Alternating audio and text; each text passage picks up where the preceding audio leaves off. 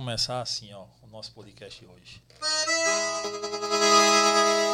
Eu notei que a gente é muito diferente. Enquanto eu sou um poço de calma, você só vive de cabeça quente. Eu sou tão calado e você fala muito. Sempre reclama que eu tô sem assunto. Eu nunca paro pra falar na gente. É que meu coração, amor, tá acostumado a ter alguém que não combina em nada. Mesmo tão errada, faz tudo o que quer. É que meu coração, amor, tá acostumado a ter do lado alguém tão inconstante, mesmo discordante. Sabe o que cê é? Insuportavelmente linda, louca, ciumenta, ô oh, mulher marrenta, adora bucha briga e mesmo assim é o amor da minha vida. Insuportavelmente linda, louca, ciumenta, ô oh, mulher marrenta, adora bucha briga e mesmo assim é o amor da minha vida. É o amor da minha vida. Insuportavelmente linda.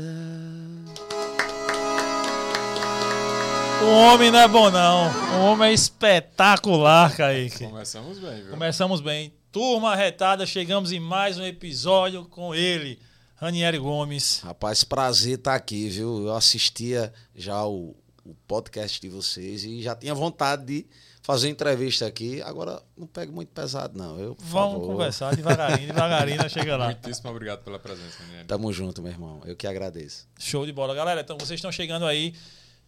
Essa live está passando em dois canais. Está passando no YouTube. Então você está acompanhando no YouTube, se você tiver, ou na NV99. E tem duas formas, só duas formas de você ser uma pessoa arretada, se tornar uma pessoa arretada. Quais são? Uma delas, A Kaique. primeira é se inscrevendo no canal, seguindo as redes sociais que estão todas aqui na descrição. Isso se torna Você 50% arretado, né? É, os outros 50% é se tornando membro do canal. 7 reais por mês, você aperta nesse botãozinho aí, membro, que já vai começar a rodar prêmios para vocês.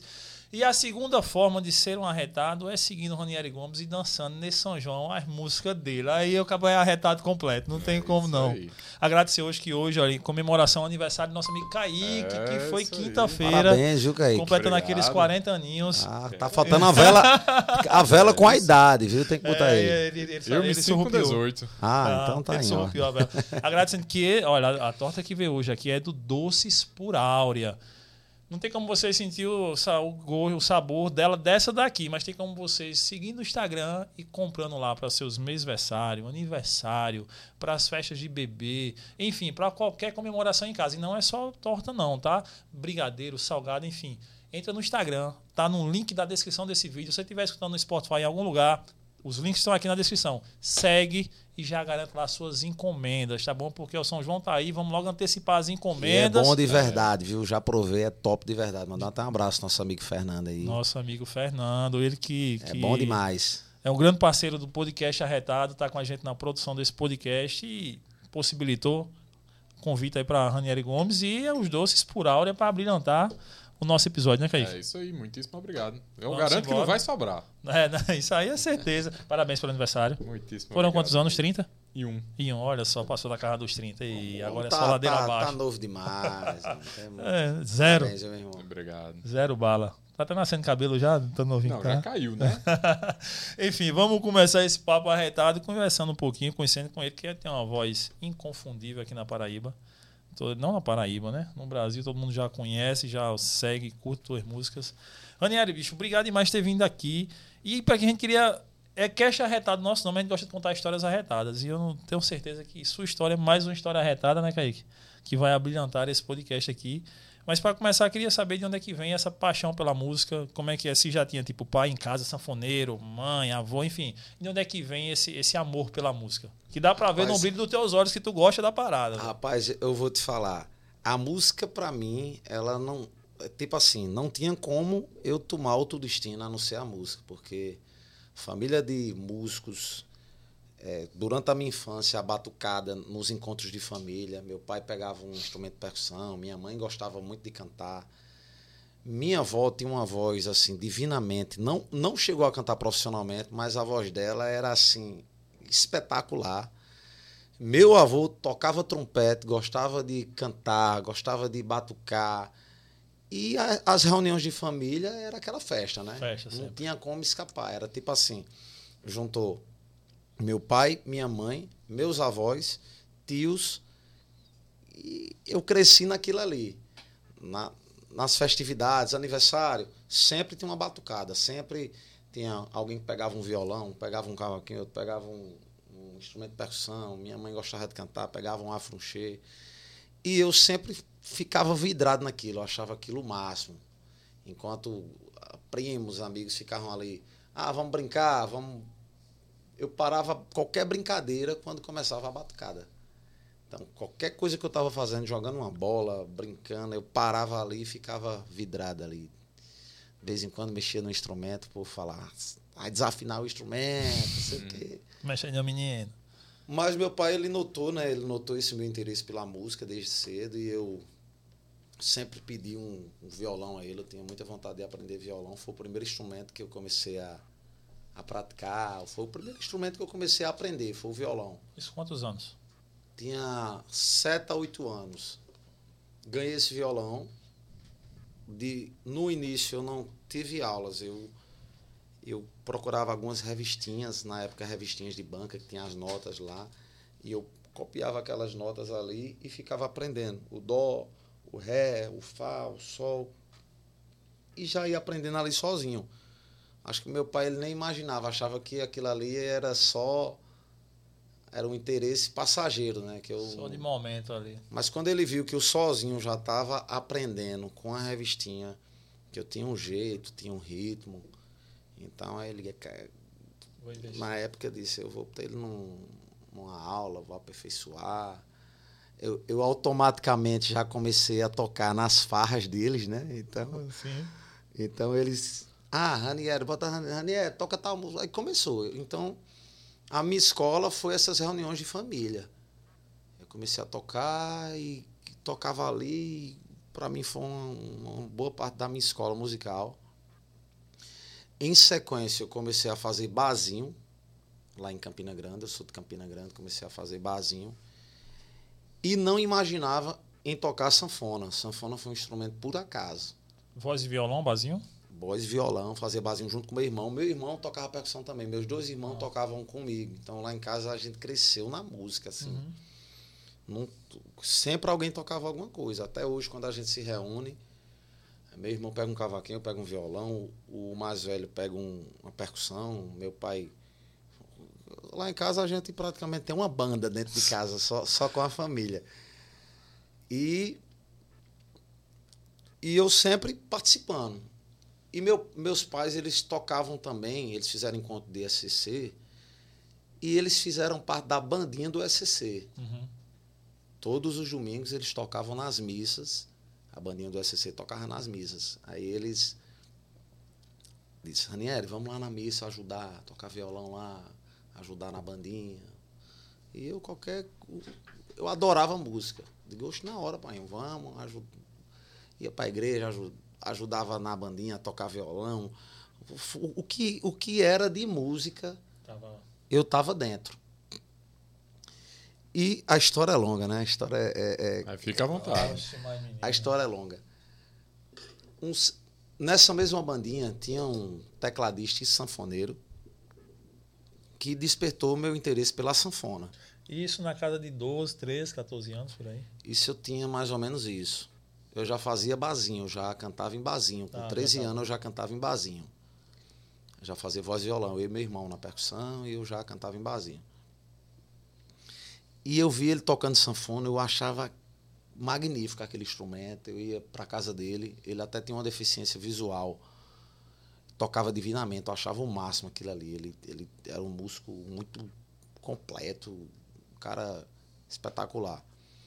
E eu fiz uma amizade com ele, a gente ficava tipo, final de semana eu tirava um dia para ir lá só para ele ficar tocando. Aí eu pegava um instrumento, um triângulo, uma zabumba, alguma coisa.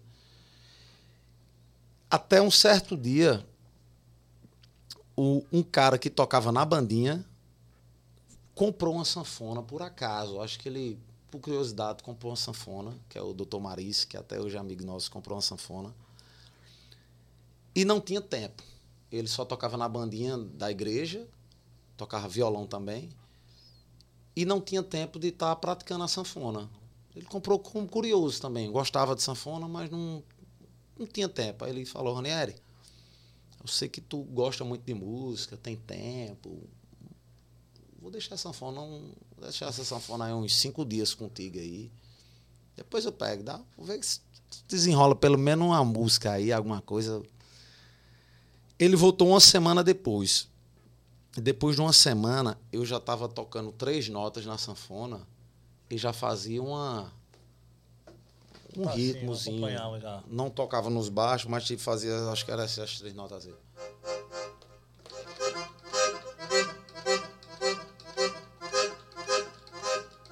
Aí vocês faziam. Forró daqui é melhor que o seu, sanfoneiro é muito melhor. E isso, quando ele chegou aqui, disse: Rapaz, não acredito não, que tu tá tocando já. Eu digo: Rapaz, eu só sei três notas.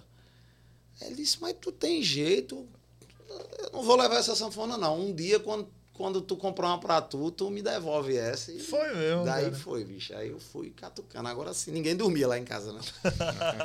Era o dia todinho a zoada na, na sanfona e fui aprendendo sozinho, assim. Depois comecei a praticar com aulas, aulas particulares, para aperfeiçoar a maneira de tocar, os baixos, que eu não tocava nos baixos. E quem imaginava, né? De repente a minha carreira foi graças a, a esse amigo que me emprestou essa sanfona. Qual é o nome Rapaz. dele? Doutor Mariz. Doutor Mariz, um abraço aí. É, Obrigado. É, Obrigado. É um amigo e irmão, até mandar um abraço forte para ele aí. É um cara que até hoje está no nosso ciclo de amizade. É como, como um, um cara da família mesmo. Amigo dos meus pais, meu amigo. É um cara que a gente sempre relembra essa época antiga. No, bar, é, no barzinho era tipo tu voz e violão, teu irmão percussão, e depois aí tu já vai incrementando a sanfona ou não? Ou quando é que tu dá o start pra começar a sanfona? Eu dei é o com start. trio, como é que tu começa na sanfona? Eu comecei com trio. Comecei com trio. E esse trio, na verdade, era um quarteto, né? Era eu, meus dois irmãos e meu pai também ia. Minha mãe também acompanhava. E durante o show, uma vez ou outra, ela ia lá e cantava uma música. Então a gente era em família fazendo. Aí eu pegava o violão também, meu irmão pegava a percussão, a gente fazia muito show assim. Ah, eu vou botar um pouco de do que eu já tocava, MPB, samba, e depois entrou no forró. A gente ficou nisso aí, pegar sanfona. E ele para cima e para baixo. Comigo, não, não- meus pais sempre me apoiou muito. Desde o eu- início. Desde o início. Pegava o carro deles, botava, enchia de instrumento, ia tocar, ia junto, ajudava, carregava um. Ajudava a carregar, porque no início, no início tudo é Uhum, difícil, né? né? Então, no início eu tinha som também, um som para esses eventos menores. E eu não sei como eu aguentava naquela época, mas era, era, era jovem demais, né? O cara tem. tem... A disposição tava Mas eu já cheguei a fazer tipo dois, três shows, cada show de três horas de shows. E ainda carregava o som. Pra cada show era o teu Acho som. que por isso minha coluna hoje em dia não. Não tá lá essas coisas. Mas era. A gente carregava, levava o som, carregava, montava, tocava com som. Era naquela época, "Vô, vamos com som, som incluso. A gente levava um som. tinha poder aumentar um pouquinho o tal, cachê. aumentava, E, e saía por aí. Aí eu. Eu tinha vontade de gravar um CD nessa época. E eu dizia, é, pai, mãe, eu tenho muita vontade de gravar um CD. Aí eles diziam, mas você está preparado para gravar, um, pra gravar um CD? Só fazem dois anos que você está tocando sanfona, está desenvolvendo ainda mais a voz. Aí eu, eu não sei se eu estou preparado, mas eu tenho muita vontade, eu tenho algumas músicas minhas. Aí eles disseram, mostra aí uma música sua. Aí eu mostrei. Aí eles, caramba, você tem quantas músicas? Eu fui mostrando as músicas e eles disseram, a gente vai gravar um CD seu. Músicas tuas. Músicas minhas. Nesse primeiro CD eu tinha. Esse CD tinha 12 faixas, onde 11 faixas eram de autoria minha. Caramba. Era. Aí qual foi a primeira música? A primeira música que eu fiz eu tinha 12 anos. Foi essa aqui, ó.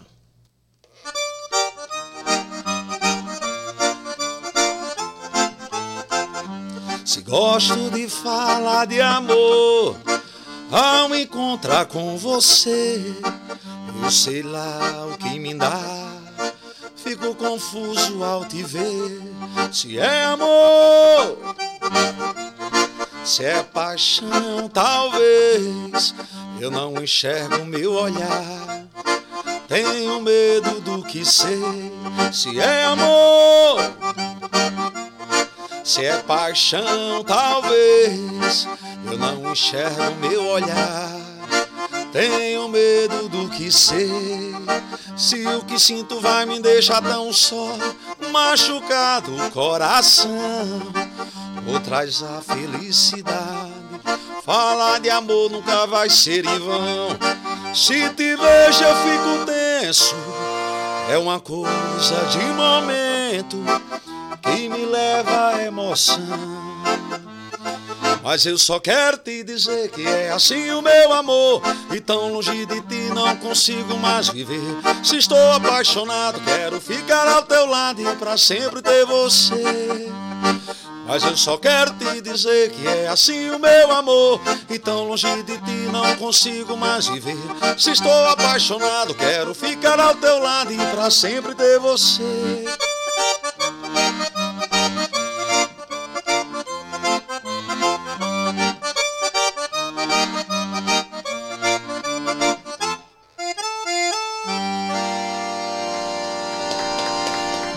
Hora que puxou o solinho, eu já lembrei dela, que eu já tinha escutado. E, a composição e, e a harmonia também toda tua? Essa composição, harmonia, solo, ela tem um solinho.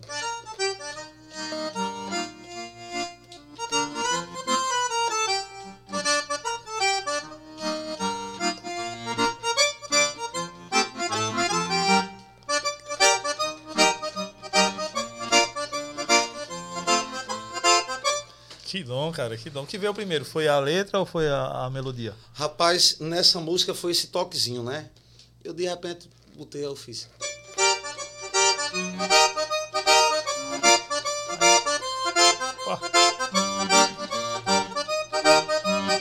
Aí eu de caramba, que dá um. Sai alguma coisa aqui. Aí eu peguei essa mesma sequência e fui fazendo a música, fui fazendo a música e. Foi embora. Isso é muito doido, né? Você faz, às vezes você fazer a letra, depois fazer a harmonia e um, A um fazer primeiro, depois o outro. É, às vezes acontece de você fazer a letra. Eu já fiz música em fila de banco, já fiz música dirigindo. De repente você faz. E acontece também de você sentar com a. Tipo, você pensa numa melodia, grava ela, Às vezes na alguma- voz mesmo aqui no às vezes celular. na pá, voz né? mesmo, às vezes no. Antigamente, quando a gente fazia músicas, é, na época não tinha essa tecnologia que a gente tem hoje, Sim, né? A sim, gente o hoje WhatsApp, tudo grava. não sei o quê. Se perder o celular, fica anexado no, no- Na nuvem, né? Na nuvem. É. Você não- hoje em dia dificilmente você perde alguma coisa. Antigamente você perdia muita coisa. O, o celular na época era muito mais simples, né? Eu sou, sou, não sou tão velho, mas tipo, É porque a, a evolução tecnológica foi muito rápida, se deu de uma forma foi muito, muito, rápida. rápida. É? Mas na época, um celular que gravava a voz, você já tinha uma tecnologia, tá entendendo? Só em gravar a voz ali, mesmo assim, eh, se usava muito gravador, se usava muito, às vezes, um programazinho de estúdio, você gravava ali para salvar as músicas, mas se perdia muita música também. Acho que os compositores os mais antigos, eles perdiam música pra caramba. Sucessos que talvez seriam nacionais, o cara fez a né? música, não conseguiu gravar, ou perdeu, às vezes, uma fita que estava gravada, ou perdeu alguma coisa. Então, imagina a quantidade de- do que se perdia de obra antigamente, né? Quando você não conseguia gravar. Hoje em dia, você consegue gravar tudo muito fácil. Você faz até por pedaço a música no próprio celular. Você, além de escrever a letra no celular, você grava o áudio e ficou mais fácil. A tecnologia ajudou muito, né, o compositor. E aí nessa época já já era foco mesmo assim, vou viver de música, vou encarar e junto com isso a, a pergunta, já era Ranieri Gomes ou era alguma banda, alguma coisa? Rapaz, interessante. Quando quando eu comecei no forró, que eu tive a vontade de gravar meu primeiro CD, eu já tinha o intuito da, de trabalhar meu nome como carreira solo. Então, meu primeiro CD, ele já tinha. Quando eu comecei com o trio, o nome era Forró de Cabo Rabo. Quando eu gravei o primeiro de CD, o primeiro CD, o nome era Ranieri Gomes e o Forró de Cabo Rabo. Então eu já, tinha, eu já tinha essa ideia de ter uma carreira solo e associando a banda, e com o tempo eu fui tirando o nome Forró de Cabo Rabo e ficou o Ranieri. Ranieri Gomes, Ranieri Gomes. Já tive épocas de achar que meu nome era grande para ser um nome artístico. Caramba, por que, que eu não tirei o N? Porque meu nome é com dois N's, mas não é porque eu. Teu nome é, é daquele. Eu criei, é, é daquele assim jeito. Mesmo? Não é artístico, não. Não é artístico, não. É tanto que. Às vezes, às vezes eu, tipo, pego um Uber em algum canto e o cara faz Caramba, eu tava em dúvida. Será que é o, que é o artista mesmo? deixa eu te fazer uma pergunta. É o cantor mesmo? Eu digo, sou eu mesmo. Tá? Até uma, vira uma resenha nada. Mas meu nome artístico é o mesmo nome que está lá registrado. É o Ranieri daquele Até jeito, dois N, o Y e tudo. Aí eu fiquei com, esse, com, com isso na cabeça. Mas caramba, eu já trabalhei lá assim. Acho que se mudar. Tive, tive algumas dúvidas uma época. Até tentei mudar um pouco, mas eu digo, sabe uma coisa, eu já já trabalhei lá sim, eu vejo vários artistas usar também 2T, 2L, uhum, 2N, uhum. então. Vai-se embora. E como é que foi a gravação desse primeiro CD? Tipo, foi bancado tipo, inteiramente, foi, tu, tua mãe, teu pai ajudou? Foi bancado pá. pelos meus pais, né? Eles, eles, eles não tinham uma grande condição, mas eles tinham como dar uma apertada ali e fazer um sacrifício, e foi o que eles fizeram, né? Fizeram um sacrifício, gravaram esse CD é caro gravar um CD, né? O CD antigamente era bem mais caro do que é hoje. Falando há mais de 10 anos atrás era outro. Era mais coisa, né? caro, né? porque é o seguinte, você gravava o CD e você ainda tinha as cópias para fazer, né? Você tinha as hum. cópias para fazer. Porém, nessa época, eu ainda peguei a época de você vender CD. Você ainda vendia, conseguia vender CD. Foi já ali meio que o finalzinho ali de de venda de CD, mas a galera ainda gostava de comprar Mas o CD. no show, tu tava lá, tava o cara vendendo aqui a galera Vendia comprando. CD né? e era um, tipo, a família se mobilizava para vender o CD para ajudar, entendeu? Porque a gente fazia o investimento e tentava, com a venda do CD, recuperar, pagar e mandar fazer mais cópias e fazia o CD com encarte, né? Com a letrinha uhum. das músicas. Eu cheguei a fazer CD com isso aí, com a letrinha das músicas dentro. Antigamente você tava um CD e ficava era, era. lendo a letra, né? Cheguei a fazer CD assim. Acho que eu ainda fiz três CD e um DVD assim, com encarte, com, com, com tudo como era no, uhum. na época, né? CD, CD antigamente era até um presente de aniversário. Era, você dava um CD. Tá. Era... Todas as estantes das casas tinha lá o seu. Nossa, é, CDs, exato, né? já vinha aquele porta-CD. Porta-CD, é. você encaixava, né? É. Então a gente, a gente. Eu alcancei essa época ainda, e depois virou aquele CD promocional, aquele que é de capinha de papelão, né? Uhum. Que ele era mais. até mais em conta, e a galera começou a, ao CD não ser algo mais vendável. Você fazia CD para dar dificilmente você fazer CD para vender. Ninguém queria mais comprar CD, porque a pirataria já. Uhum. Ninguém. O CD ensino. Hoje em dia. Hoje em dia, eu acho que facilitou mais para o artista. Porque hoje em dia você consegue ser ouvido de qualquer lugar do Brasil só com a internet, né? Hoje em dia todo, todo mundo tem acesso à, à internet. Antigamente era uma coisa limitadíssima. É. Hoje em dia o interior, um distrito, o cara lá numa granja, num sítio, consegue uma internet, nem que seja a rádio ali, um, e consegue ter acesso à internet, consegue ter informação na palma da mão. Então, hoje em dia, para o artista facilitou muito. Você consegue divulgar seu trabalho e alcançar um nível nacional só com a internet. Antigamente era mais difícil, você fazia trabalhos por, por região. É, região da Paraíba já não era fácil você fazer o estado todo, né? Então, você fazia o estado todo, era muito investimento, principalmente quando o CD era dado, né? Uhum. Você fazia, sei lá, de 10 mil cópias para lá só para dar. Ainda botava um divulgador para sair divulgando, espalhando na, pira- na pirataria e daí ia acontecendo. Hoje em dia você gratuitamente você lança dentro das plataformas digitais. Você lança, você tem um Instagram de graça que você posta ali, se viralizar as coisas. Então, as ferramentas hoje já ajudaram muitos artistas E tá monetizando, né? monetizando. Hoje em dia, hoje em dia tem assim, a ferramenta do, do Instagram, ele facilitou até quando você quer dimensionar uma tal região, né? Você consegue, É. É, você consegue impulsionar é. Para tal, regi tal região, tal cidade, até a cidade, se você quiser, ah, eu quero publicar algo que dê visibilidade mais em João Pessoa, em Campina Grande, em Maceió, você consegue fazer isso. Então, hoje em dia, ainda bem, né, que essa tecnologia É. aí avançou bastante. Ô, Aniele, uma curiosidade em relação a, a- a instrumentos musicais.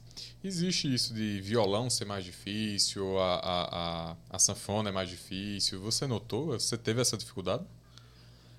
Cara, eu achei a sanfona mais difícil do que o violão. Eu acho que todos os instrumentos, no geral, têm sua dificuldade. Depende do grau onde você quer alcançar, né? Do grau que você quer aprender, do grau que você quer ficar naquele instrumento. É, mas a sanfona eu sempre achei um instrumento mais difícil, porque ela, ela requer várias maneiras de você concentrar, né? Você, para sair o som da sanfona, você tem que puxar o fole.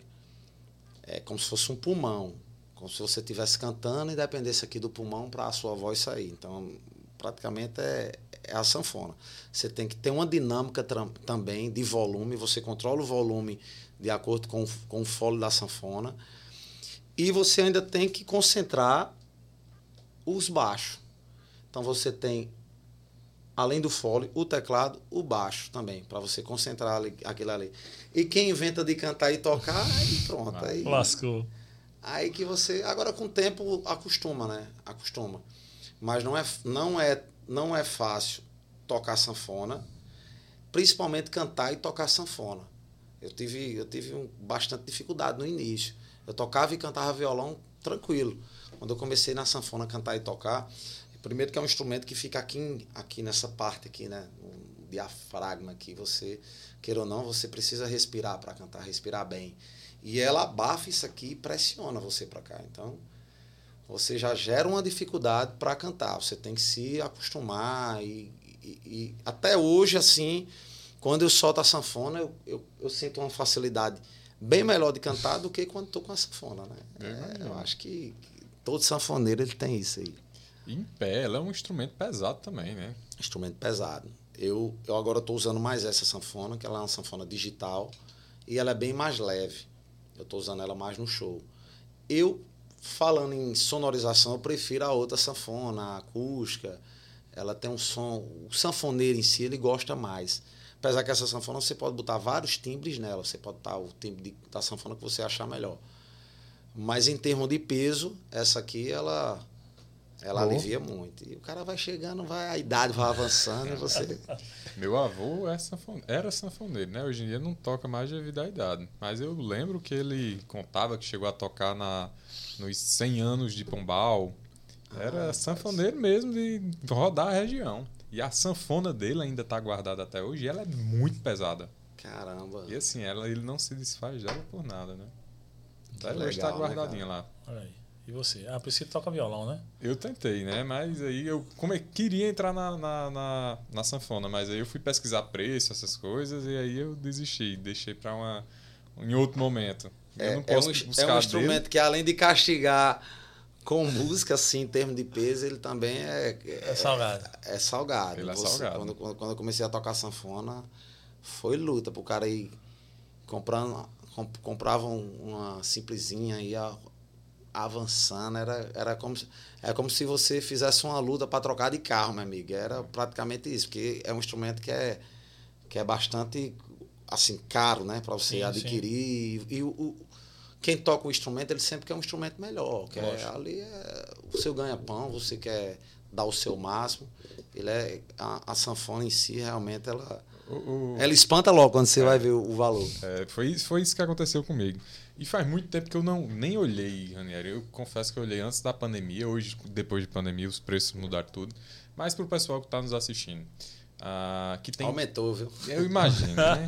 Muito. Ah, pro pessoal que tem interesse em começar, uma de entrada, assim, ah, vou comprar para ver se eu consigo, para ver se dá certo. Hoje em dia tá por volta de quanto? Saberia dizer? Rapaz, para quem está começando, eu, eu indico uma sanfona de 80 baixos, né? Acho que você consegue encontrar uma sanfona aí entre 3 e 5 mil, que já dá para você iniciar ali e começar os primeiros passos ali. Se der certo, aí você vai. Depois disso, o céu é o limite.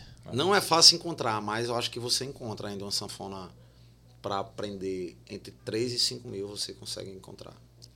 Ranieri, quando foi é, falando nesses de gastos aí, como era lá atrás e é hoje, tipo, viver de música no Nordeste, nesse segmento, nesse nicho forró? Como era lá atrás pra tu e como é hoje, velho? Porque muitos Cara- músicos que a gente conhece, aqui a gente já. Você, On, Samia, Luca Bez, uma galera que já passou por aqui, Dudu, uma galera que vive de- da música. Mas tem outra galera que faz música e, e ou trabalha com música e trabalha com outras coisas, porque às vezes não, não rola. Como é que era lá atrás e como é que é hoje mais? Cara, eu não tenho do que reclamar, né? Deus abençoou muito a minha vida. Eu não imaginava chegar aonde eu cheguei. E eu sempre tenho uma coisa na minha cabeça. Tudo é como se eu estivesse começando. Eu sempre fui muito pé no chão, sempre. Não, não, não me iludi com o glamour de, de artístico, que às vezes, se o cara não tiver cuidado, você acaba se iludindo, porque, queira ou não, é um mundo cheio de atenção, de pessoas ao teu redor, pessoas que às vezes é, vêm para um lado do bem e outras que vêm para um lado só do interesse. E, não, não é fácil a vida artística para quem vê para quem vê de fora. Muita gente acha que é você chega ali, sobe no palco, ah, tranquilo demais, não tem mais o pré do artista, ele é, ele é mais trabalhoso do que o show o pré do artista é mais trabalhoso do que o show. E eu costumo, eu costumo dizer que minha carreira ela foi de escadinha e é até hoje, ela foi de escadinha. Então eu comecei, hoje eu tenho 35 anos, eu comecei na música com 13 anos.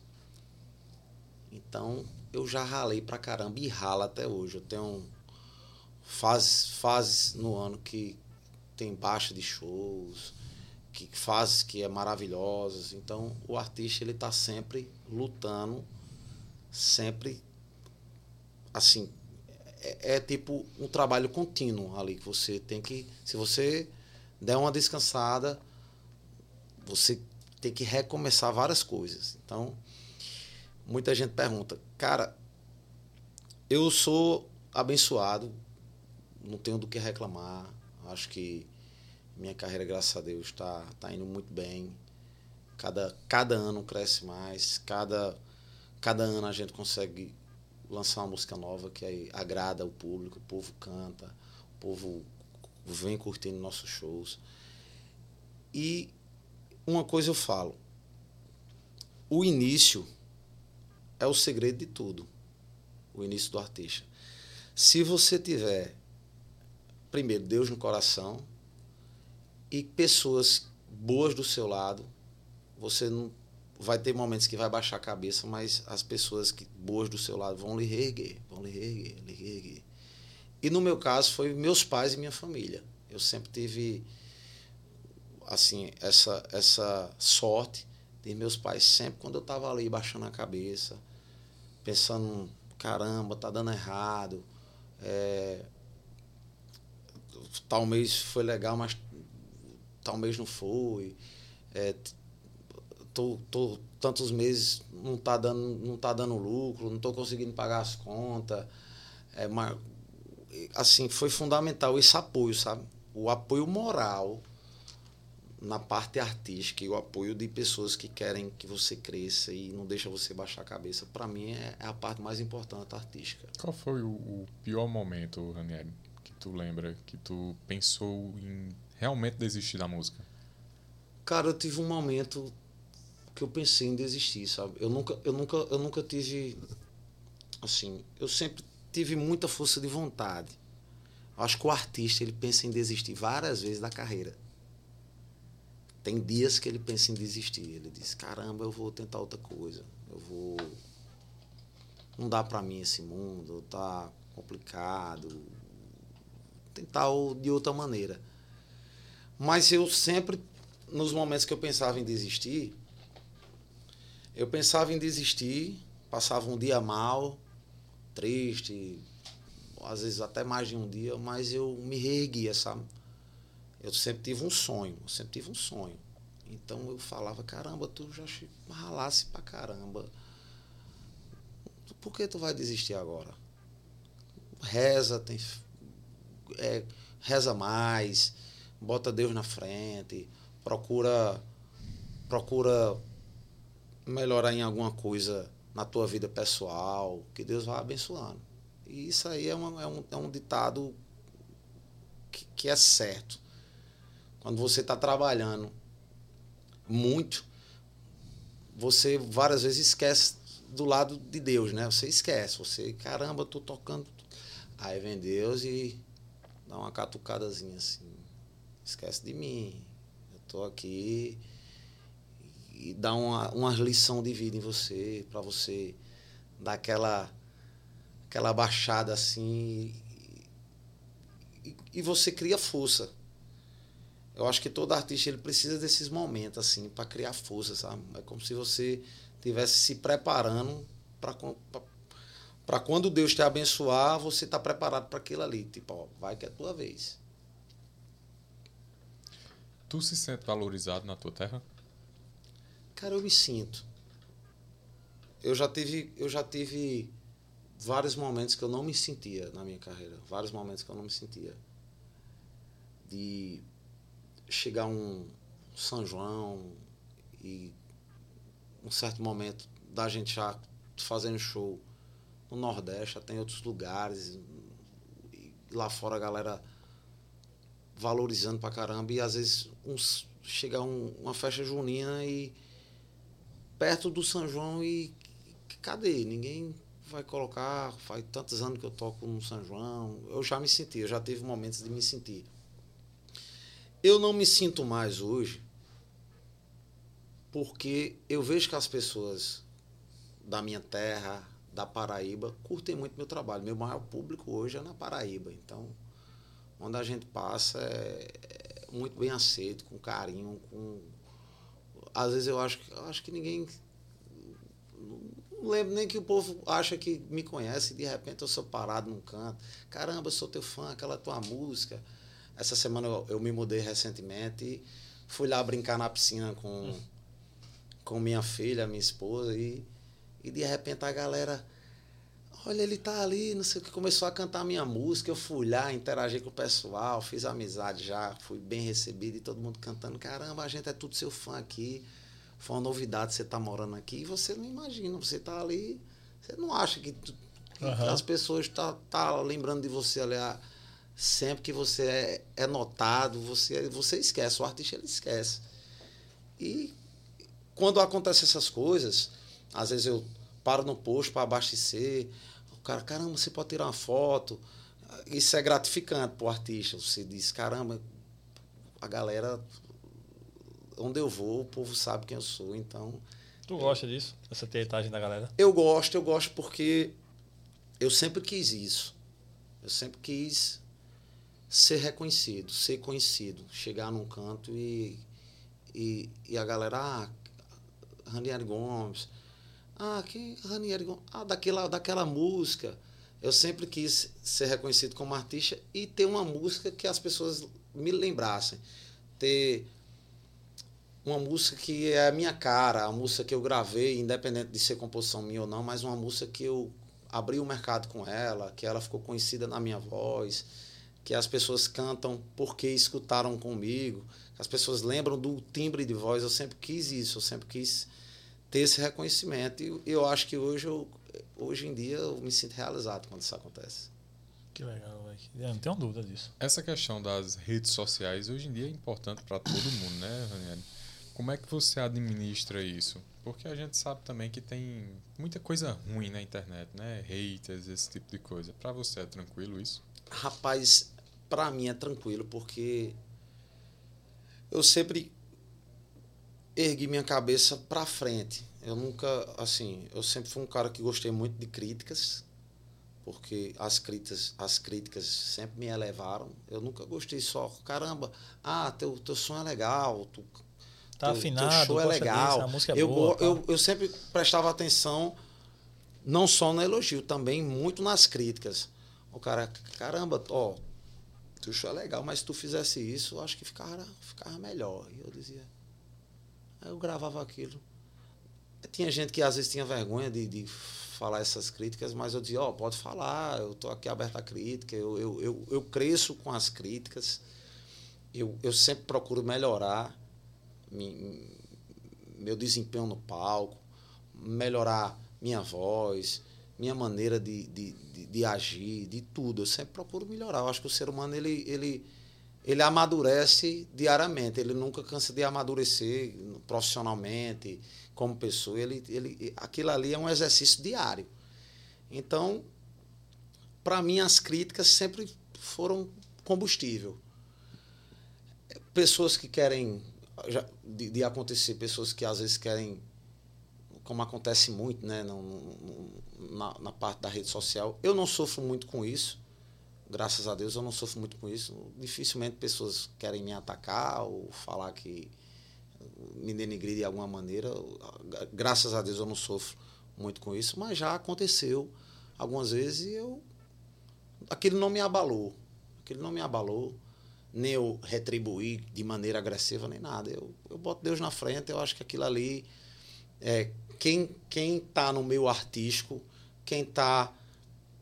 Quem escolheu o meu artístico, ele tem que saber que vai ter pessoas, uma hora ou outra, que vai acontecer isso. Então, ele tem que lidar com aquilo normal. Você escolhe um, uma carreira para você, você escolhe ser artista. É, como você me perguntou, caramba, isso, isso te incomoda, é normal, às vezes as pessoas te pararem, querer tirar uma foto, você no dia a dia, tal, tal, tal. Eu adoro isso porque eu procurei isso. Eu sonhava com isso. Quando eu comecei minha carreira, meu sonho era as pessoas tirar uma foto comigo. Então, isso para mim é gratidão. O artista, o artista ele passa a carreira dele desejando o reconhecimento. Então, eu acho que seria por ingratidão, cara, quando for reconhecido, não não agradecer, nem, nem achar bom aquilo. Pelo contrário, eu acho bom. Virou uma coisa normal no meu dia a dia. Enquanto pessoas, às vezes, tem dia que você tá um pouco estressado, às vezes está resolvendo uma coisa e de repente alguém. Caramba, vamos tirar uma foto, eu sou seu fã tal. Diga agora, eu, eu, eu, sou muito tranquilo com isso aí. Isso aí é. é eu me acostumei e pelo contrário, eu adoro essa, essa teatagem aí. Ô, ô Ranieri, qual foi o show que mais te marcou? O show que mais te deixou emocionado? Cara, foi o primeiro show que eu fiz em Campina Grande. Esse show foi. Eu não imaginava cantar em Campina Grande, na minha terra. No São João. No São João. Eu estava no início de carreira, eu tinha mais ou menos entre 16 e 17 anos já estava com carreira solo, já estava com CD. E minha mãe ela ia para frente da prefeitura todos os dias tentar falar com na época o secretário de cultura para me encaixar em alguma programação do São João. Caramba, que massa. Eu ia com ela também. Eu ia junto com ela, sendo que tinha dias que eu, tipo, ah, acordei tarde, toquei um show anterior, não sei o que, não sei o que, ela não deixava de ir, ela ia lá quando eu não ia, ela ia. E ela, com muita persistência, a fila era enorme, assim, de vários artistas, de trios de forró. Imagina a programação do Campina, 30 dias de festa, várias programações, vários artistas querendo se, se apresentar, um, uma vitrine. E ela chegava com o meu CD e ficava na fila e não conseguia falar, ou às vezes tinha pessoas que já estavam programadas ali ia na frente e ela não conseguia. Eu me lembro do, da, da. Já estava no final, assim, de fechar a programação. Era o último dia. E ela estava lá na fila, eu estava nesse dia também na fila. Essa fila, tipo, chegou na metade, o secretário já tinha atendido muita gente, chegou o horário dele, já ia embora. E era o último dia de. Aí ela se desesperou. Aí ela foi atrás dele, eu posso falar com você? Não, depois não sei o que, não sei o que. Ele saía naquele povo. Uhum. Aí ela começou a chorar. A lágrima desceu. Quando a lágrima desceu, acho que ele se comoveu, né? Ele disse, minha senhora, vem aqui nessa sala, por favor, tem muita gente aqui, vem aqui. Ela disse, opa, ó. aí ela concedeu, olha, eu estou há vários dias aqui tentando falar com você. Meu filho é artista, ele tem um CD, gravou um CD. E eu queria muito uma oportunidade para ele, em qualquer lugar do, do, da programação de São João de Campina Grande. Ele é da terra, o sonho dele é cantar no, na programação de São João. Onde você encaixar ele, tinha a Palhoça na época, a Pirâmide, o São João dos Bairros, nessa época Sim. tinha o São João dos Bairros. É uma programação grande. E tinha o palco principal, que era onde se apresentavam os, os artistas mais. que estavam, na época, mais famosos, mais história, mais. E aquilo comoveu, comoveu ele. Aí ele disse, pegou o CD e disse, não se preocupe não, que eu vou botar ele em, em alguma coisa, eu vou encaixar ele aqui. Eu disse, é certeza, vou. E saiu uma programação, que era um panfleto, Sim. com todas as programações do São João, dos bairros, da, do palco principal, da palhoça, de tudo. Saía, era um folder que tinha a programação de tudo.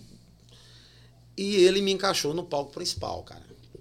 Meu amigo, quando ela viu, quando a gente viu aquele panfleto, era um chororô lá em casa grande, e a gente não acreditava. E, Caramba. e esse show foi marcante. Foi meu primeiro show num palco daquele tamanho. Era um palco gigantesco.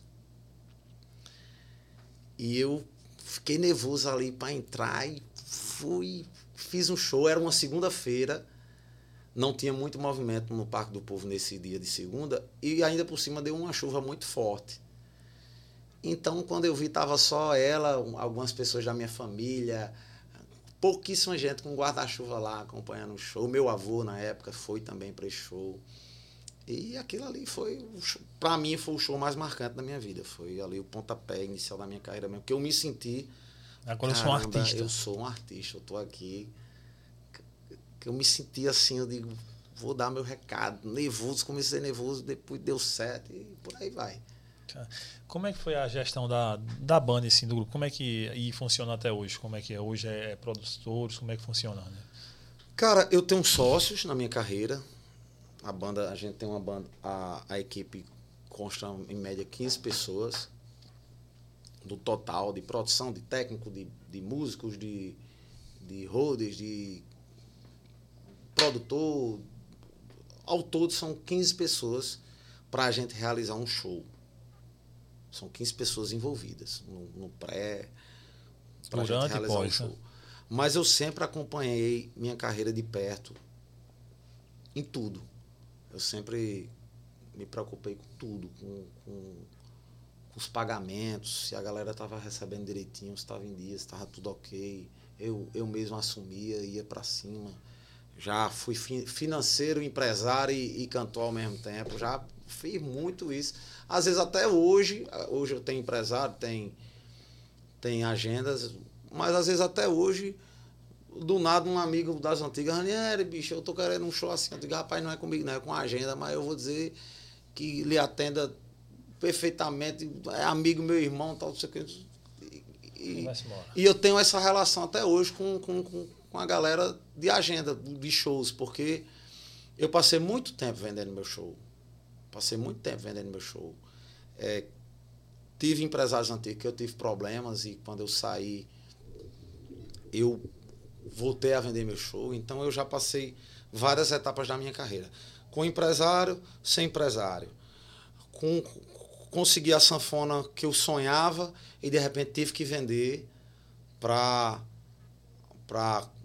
conseguir bancar a banda, ação, ação, ações trabalhistas de alguma coisa e tal, tal. Então eu já passei todas as fases que você imaginar. Então imagina, o, o sanfoneiro ele sonha com, a, com um instrumento.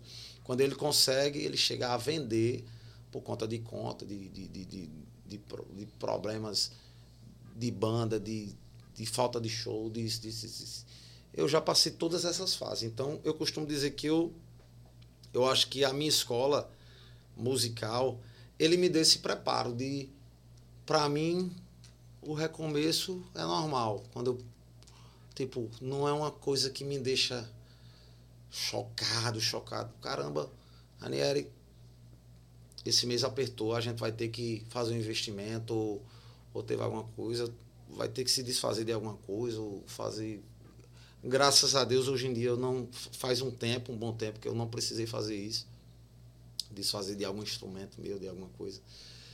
Mas se for o caso, se for preciso, não vou me abalar com isso porque eu já passei muito. Então uhum. na minha cabeça, ah, vou, vou em vez de estar tá com duas sanfonas, vou vender, vou vender uma ou vou vender as duas, comprar uma mais barata, importante é eu fazer meu show, eu recupero. Eu sempre tive isso.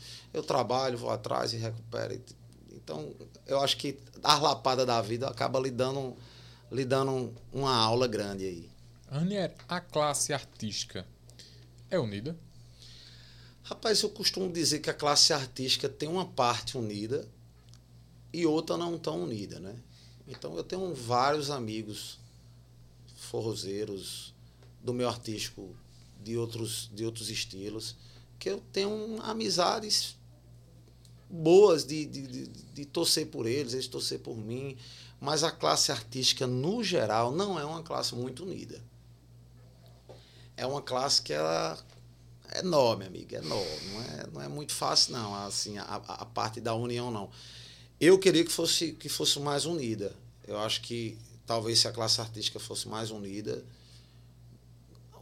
daria mais certo para muita gente as coisas, sabe? Às vezes você está ali começando, quer uma força, quer que o cara lhe dê uma oportunidade de, de cantar uma música no palco, de, de fazer uma, uma, simples oportunidade e, e, dificilmente isso acontece. É muito difícil acontecer. A classe artística acontece muito do que o que convém. Hum. Não estou dizendo que é, são todos, mas uma grande maioria, ah, eu já consegui estar no sucesso, é, tal artista também está no sucesso, então a gente se une. Ah, eu estou no sucesso, mas aquele artista não está no sucesso, então ele não me convém, entendeu? Aconte acontece muito isso na classe artística, isso aí é uma verdade que não pode ser escondida. Mas existe a parte da união também, existe muita, muita galera que se une, que se abraça e precisa, vá atrás e, e ajuda e por aí vai na carreira em si, é, porque são mais de 20 anos de carreira, né? Se pensar que começou mais lá de 20 anos de estrada, meu amigo. É, já decepcionou assim com alguém? Se decepcionou? Várias pessoas, várias pessoas. De tu acreditar, porra, na pessoa e tal, pegava aqui e. Cara, eu já tive decepções de, de meu artístico, de eu tocar no escuro, assim, sabe? É, um, um artista que se dizia meu amigo, a gente foi fazer show junto. Na época eu não tinha iluminação, não tinha equipamento, e ele tinha iluminação. E ele falou: Ranieri, não se preocupa que eu vou. Eu te empresto a minha iluminação. Na hora do show eu te empresto. E quando eu fui começar o show, tudo escuro. E eu, esperando começar o show, eu disse: Não, é, tal artista, eu não vou citar nome liberou a luz. E o produtor dele disse: Rapaz, não liberou não. Eu não tenho autorização. Aí, na época, o rapaz trabalhava comigo também estava como meu produtor. Tentava ligar para ele, ele não atendia. E esse, por um acaso, esse, esse meu produtor desceu lá no camarim para pegar algum equipamento, alguma coisa, e viu o produtor desse do lado, falando no telefone com ele, tipo assim, não é para liberar. Mas ele disse que era para liberar. Ah, não é para liberar? Tá bom, então.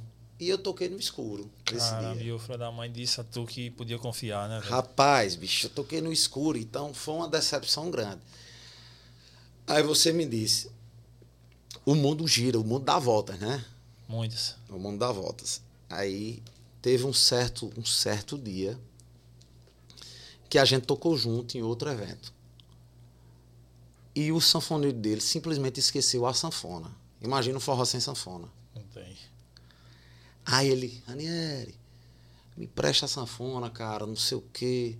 Eu, meu, meu sanfoneiro, eu digo, tá vendo como o mundo dá volta. Aí você me pergunta, tu, tu negou, tu disse que tu descontou, eu emprestei a sanfona a ele. Eu emprestei a sanfona a ele. Eu nunca fui de negar. Eu nunca quis que o que acontecia comigo fazer retribuindo.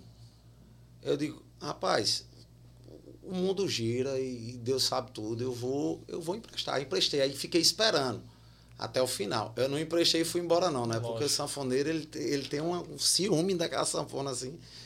Então eu emprestei, esperei ele terminar o show e até hoje acontece muito de às vezes a gente tocar, montar um cenário, um instrumento, uma bateria, alguma coisa, e a banda que vai iniciar não tem equipamento, não tem iluminação, e eu sempre mando liberar, porque eu já apanhei muito, eu já eu já levei muita lapada nisso, e eu, e eu sei o quanto era ruim você estar tá sem condição de ter um equipamento e, e aquela, aquele artista fazer questão de você usar.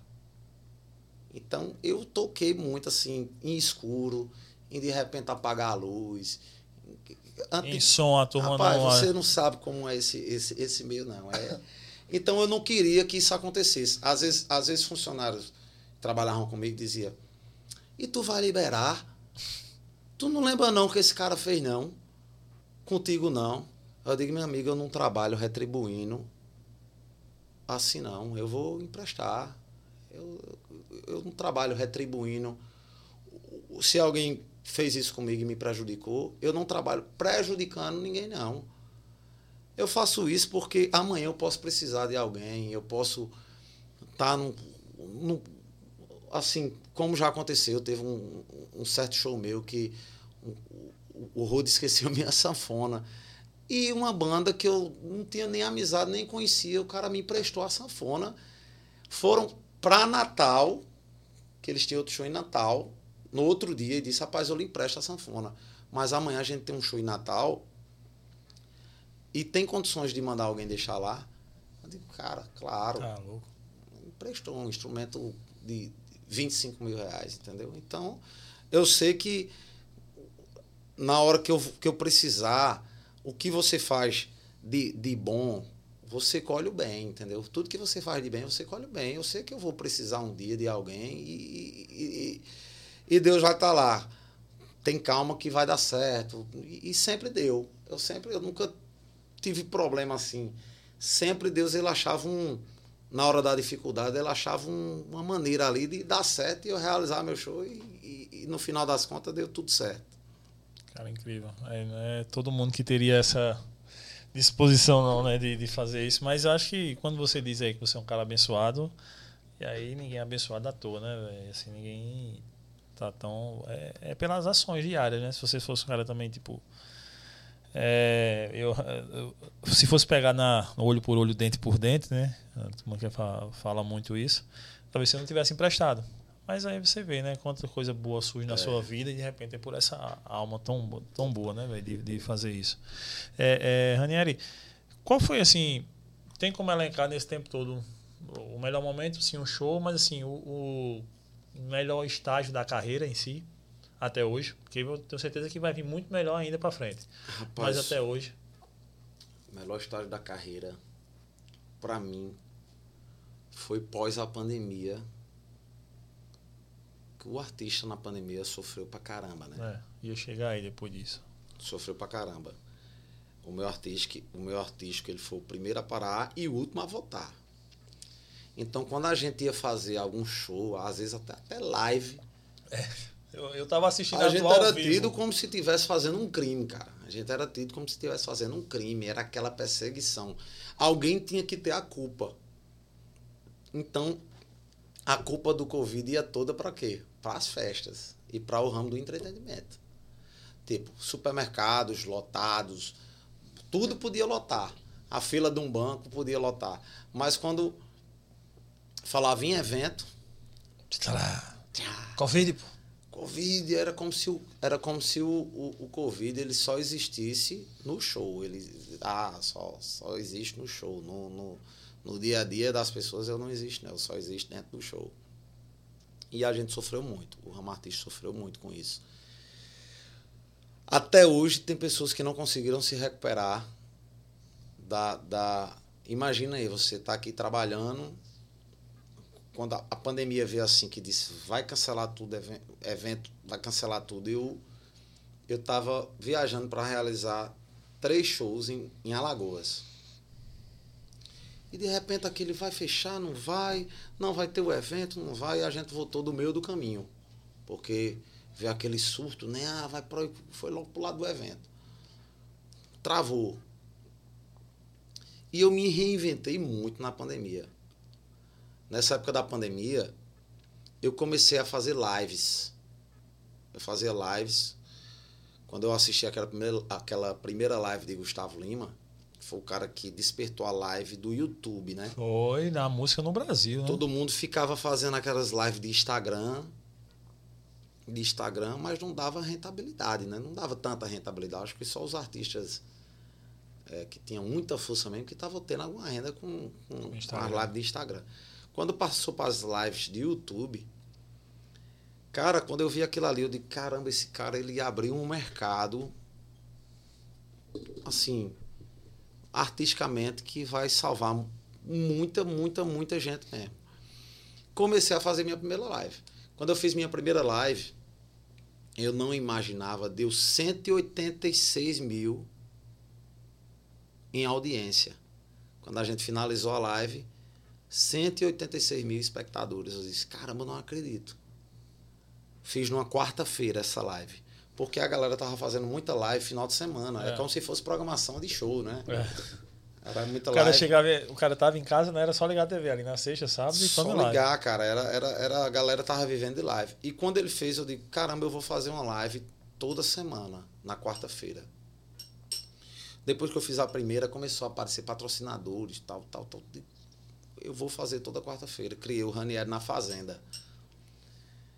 Comecei a fazer toda quarta-feira um cenário de fazenda, de. Até o Fabinho Sofrência, que você falou que estava aqui, ele começou a participar dessas lives. A partir, eu acho que a partir da terceira live, ele começou a fazer parte na parte do humor. A gente interagia a live Rané na Fazenda com repertório, humor. E eu comecei a gerar emprego às pessoas que trabalhavam comigo. Quando parou os shows, eles automaticamente ficaram sem ganhar grana. Sem ganhar grana, né? Tinha um cachê sem ganhar. Eu comecei a dizer, caramba, eu vou gerar emprego para quem trabalha comigo o que eu conseguir arrecadar de alimento, eu vou doar a várias pessoas. Vou conseguir ajudar a minha banda em si, que a galera estava realmente passando necessidade. Tinha, tinha pessoas que trabalhavam comigo que mandavam foto de nada assim dentro do armário. Nada, nada, nada. Sem ter o que comer. Eu digo, vai ser uma solução do que eu estou passando hoje, do que eu estou precisando hoje vou conseguir levantar alguma grana para ir pagando e me virando, pagando as contas, dando um jeito para lá, para cá e cair para cima. E deu e foi dito e certo. Toda semana a gente fazia, arrecadava muito, muito, muito alimento, dava rentabilidade de patrocinadores que patrocinavam a live, pagava a transmissão, pagava os cachê dos músicos, sobrava um cachê para mim. O que arrecadava a gente fazia doações, eu ia pessoalmente doar. Quando eu fiz a primeira doação na live, que eu fui pessoalmente, eu vi o quanto aquilo ali lhe, enche, sabe? Tipo, tinha, na primeira doação, a gente designava é, instituição tal, instituição tal, o pessoal ia lá, pegava tal. Eu digo, eu vou, eu vou uma vez. Quando eu fui uma vez, me lembro como hoje, eu fui até com o pessoal do Armazém Paraíba que patrocinava sempre essas lives, eu ia junto com o Chico, a gente pegava o caminhão, eles cediam o caminhão do Armazém Paraíba, a gente enchia de cesta básica, combinava uns três ou quatro locais onde ia doar. Boa. Bicho, era, era, era algo assim que, que você, você só sabe quando você faz aquilo ali. Era algo assim, gratificante ao extremo. Ver pessoas que estavam ali passando fome, chorando quando recebiam uma feira. Caramba, dizendo, você não sabe o quanto você ajudou, o quanto você. Tinha doações, teve doações de pessoas assim que estavam em, em fase de, de cama, que não. Já doente, que estava precisando de, de alimento, mas não podia se levantar de cama, que já vinha doente há um tempo, com algumas. Teve uma que eu visitei que estava até em fase de um câncer bem avançado. E eu fui pessoalmente deixar na casa. Então aquilo ali, cara, virou uma rotina minha. Que, que cada vez que eu fazia, eu sentia mais vontade de fazer aquilo ali. Fiz. Juntei um, uma turma, eu e minha esposa, uma turma de casais, a gente juntou várias roupas que não usava mais, fez uma noite de doação de roupa, de travesseiro, de brinquedo que ninguém usava mais. Então aquilo ali virou uma rotina minha e cada vez que Deus ia me abençoando com aquilo ali. Então eu consegui na pandemia, dentro de poucos, diante de poucos artistas que conseguiram isso, me rentabilizar de lives e ainda ajudar várias pessoas e, a, e quem trabalhava comigo. Então, a pandemia para mim foi assim péssimo em termos de, de shows, de renda, mas eu consegui, diante de uma situação mundial, como, como diz o, o linguajar, escapar é. e ainda ajudar muita gente na pandemia. Então, isso aí foi muito gratificante para mim. Pós a pandemia, veio o auge de show, né? Então, eu, eu vinha, caramba, eu preciso lançar uma música que dê certo, que foi onde eu conheci meus sócios, por um acaso, um, um show que eu fiz. Então, o, os sócios que estão contigo são do pós-pandemia, já é uma nova sociedade. Eles entraram na, no fim da pandemia, ali perto do fim da pandemia. Até quando eles, eles se interessaram pelo meu trabalho, eu disse, rapaz, não venha não, que não, não está dando dinheiro não. Eu não posso prometer alguma coisa que eu não sei quando volta, está em constante. Não, mas a gente quer entrar, a gente vê potencial, a gente quer investir, quer e bicho foi alguma coisa abençoada mesmo, porque quando a gente se uniu, eles começaram a investir, onde eu não estava com condições de investir, eu só tinha rentabilidade ali de live, de, de pagar as contas muito apertada ali, olhe lá, e mesmo assim, só o básico. Sim.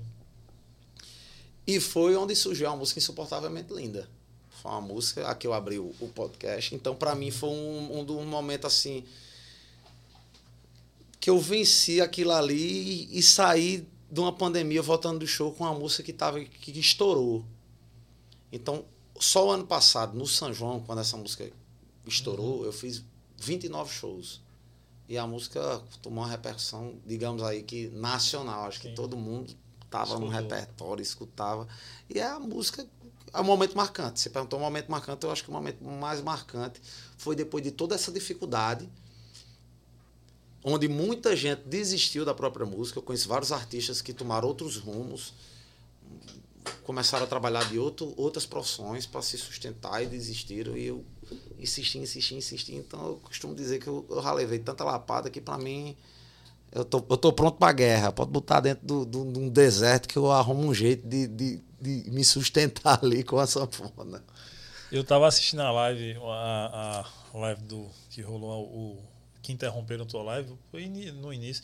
Como foi a sensação ali, velho? Porque, tipo, eu vi tu, tipo, meio que perturbado quando tu tá cantando aqui e tá, e tá rolando a parada e tu nada, tipo, tu assim, o que é que tá acontecendo aqui, velho? Rapaz, aquela, aquela, aquela live, todo mundo pergunta sobre aquela live ali. Aquela live foi uma live que eu fiz com pouquíssimas pessoas. E tu até mostra na até live, até mostra. Né? Sendo que quando você vai fazer uma live, quando você vai fazer uma live, requer um cenário de show. Sim. Iluminação, cenário disso, cenário daquele, cenário daquele, cenário daquele. Então, os equipamentos que iam chegando para minha live, na casa onde eu fiz a live, eu acho que a vizinhança achava que ia ter um. Hiper festa lá.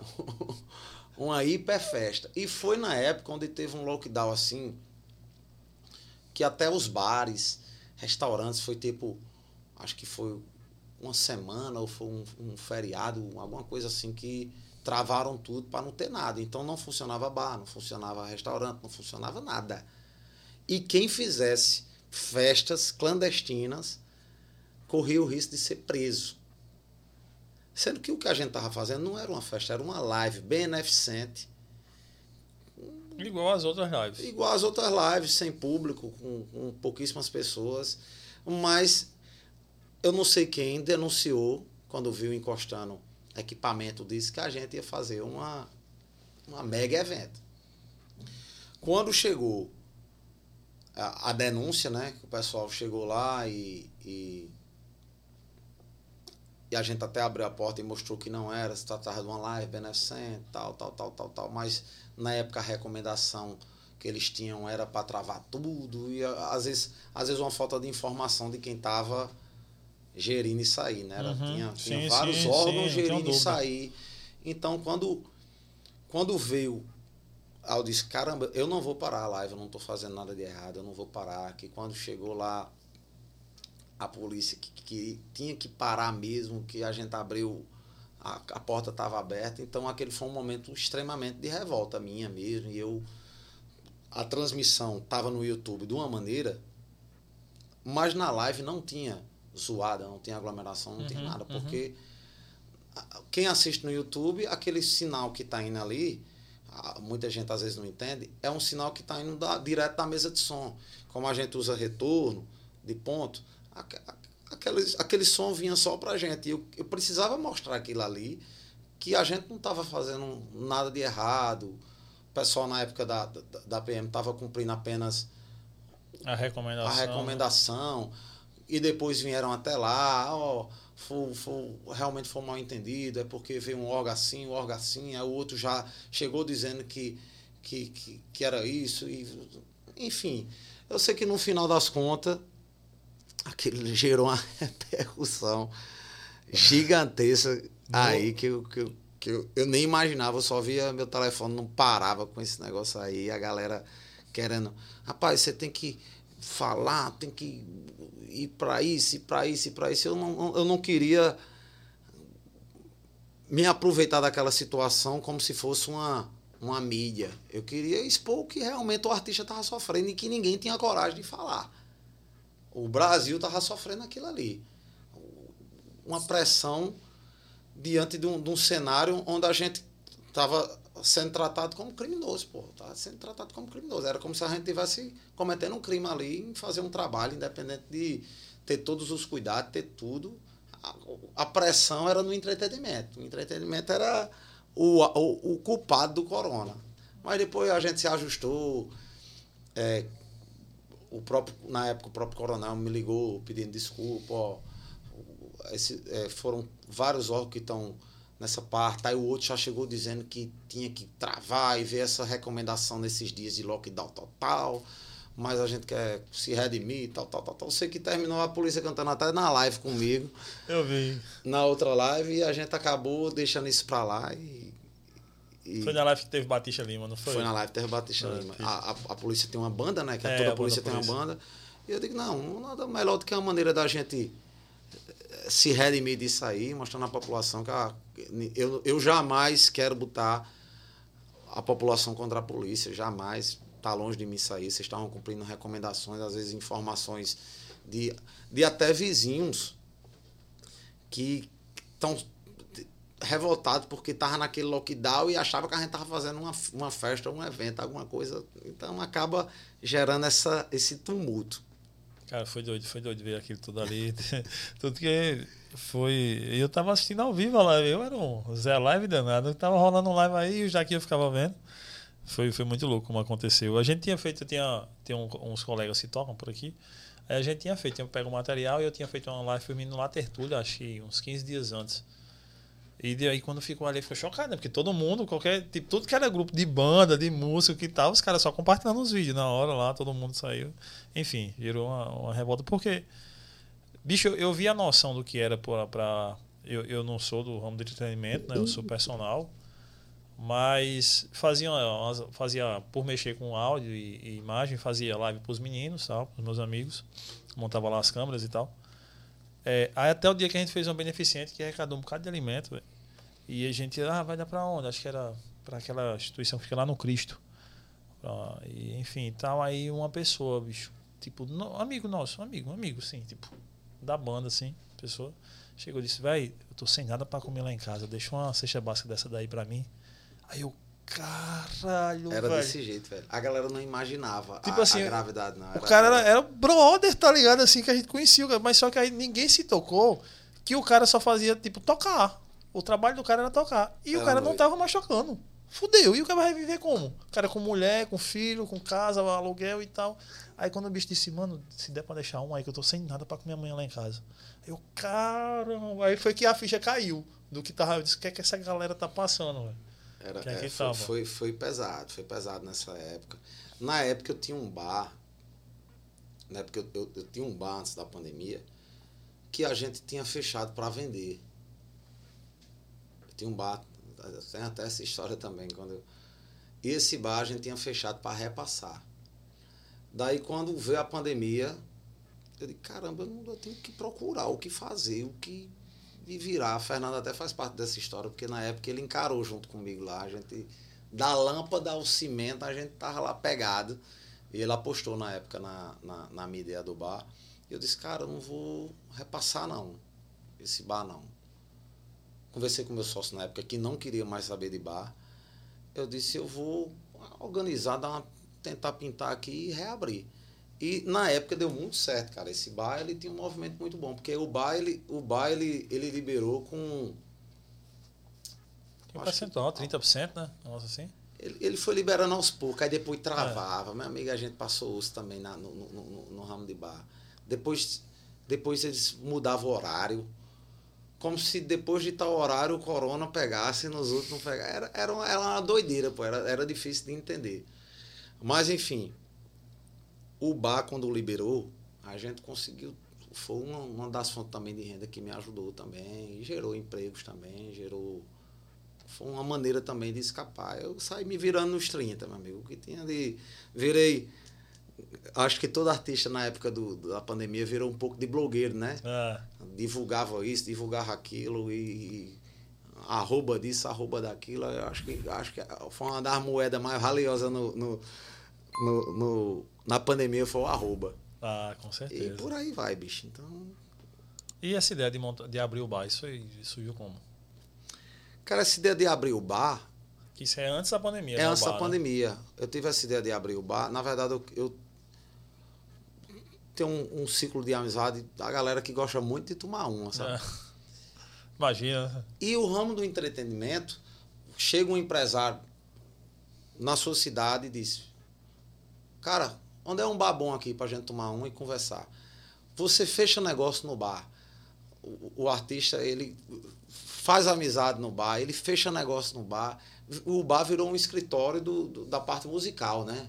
Às vezes o cara às vezes tá nem bebendo, mas vai para comer espetinho. Pra, é, é do, é- é do meio que você vai ali no bar. E eu tinha vontade de ter outro, outra fonte de renda além da música e pensei no bar. Queria abrir um espetinho pequeno, alguma coisa mais de amigos mesmo, mas ele tomou uma dimensão até proporcionalmente boa, assim. Ele não era um espetinho, nem um bar nem grande demais, mas nem pequeno demais. Ele tinha um- uma clientela legal.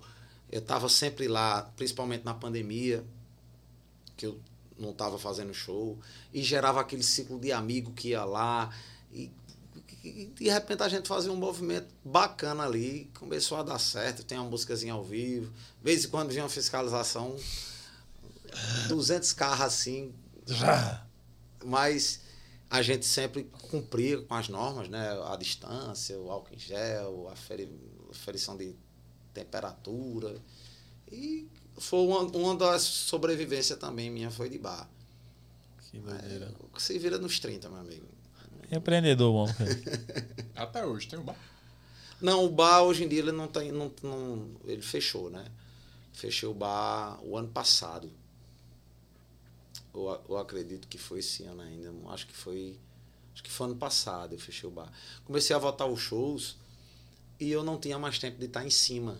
De estar lá coordenando, organizando, pra cima. pra- E começou a, Tipo, eu acho que quando, quando o dono não tá 100% em cima, ali, É.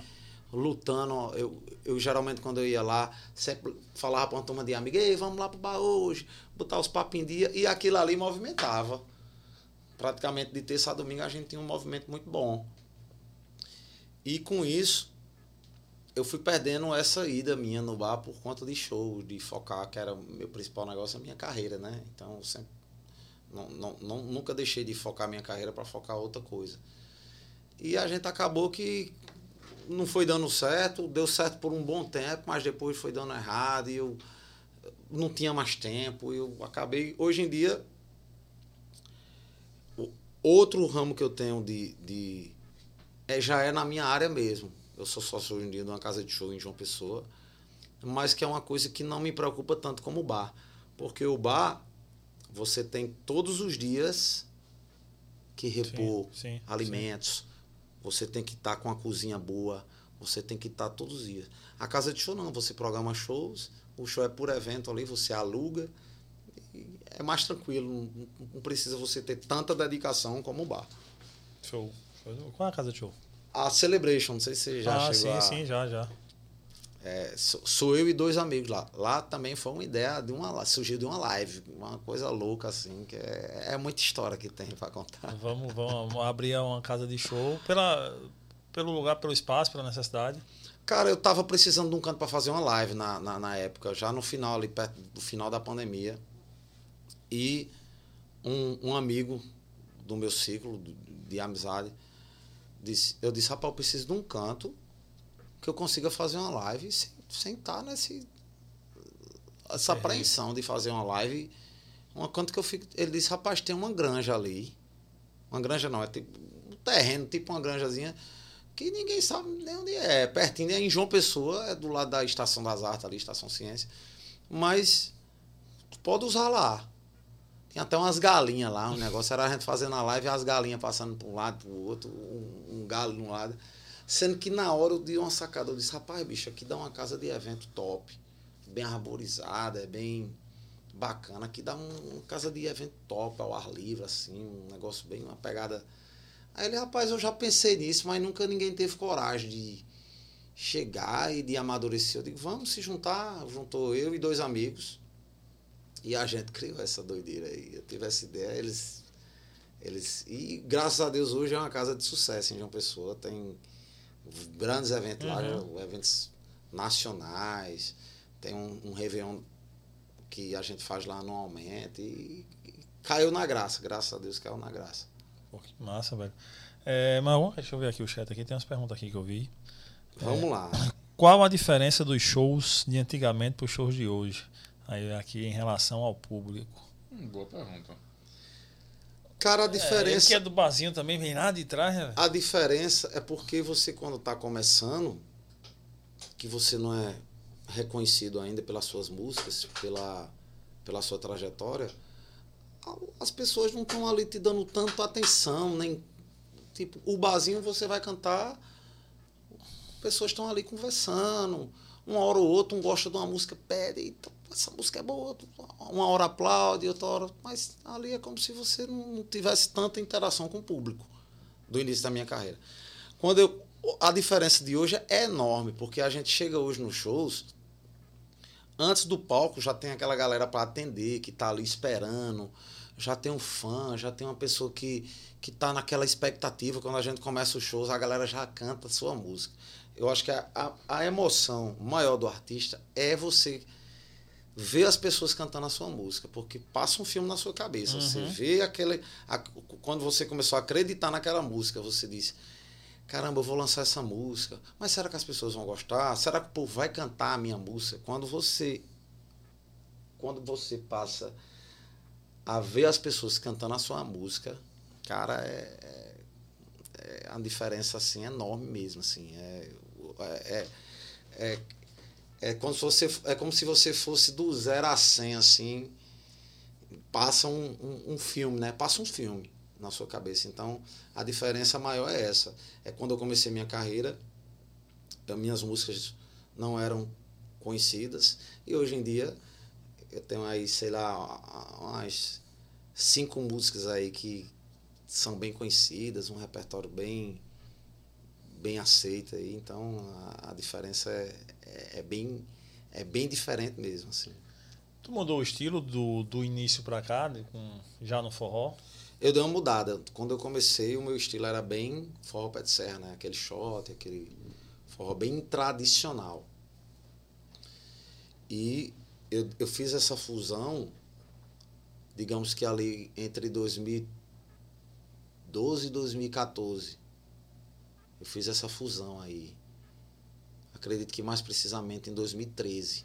Quando eu fui começando a mudando, fui mudando aos poucos, mudando aos poucos, até mudar e deixar a pegada mais moderna, uhum. a pegada mais jovem. Eu sentia que na época a pegada a pegada muito tradicional, ela não alcançava tanto o público mais novo.